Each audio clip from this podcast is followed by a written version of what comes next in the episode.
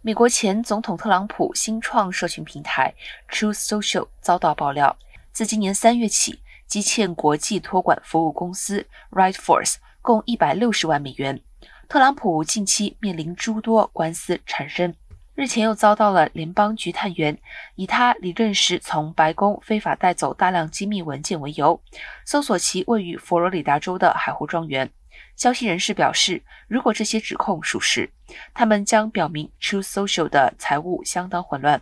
另外，有三名消息人士指出，True Social 违反合约规定，没有按月支付需缴清的款项，并称 True Social 仅支付三笔款项，且自今年三月起就没有再支付。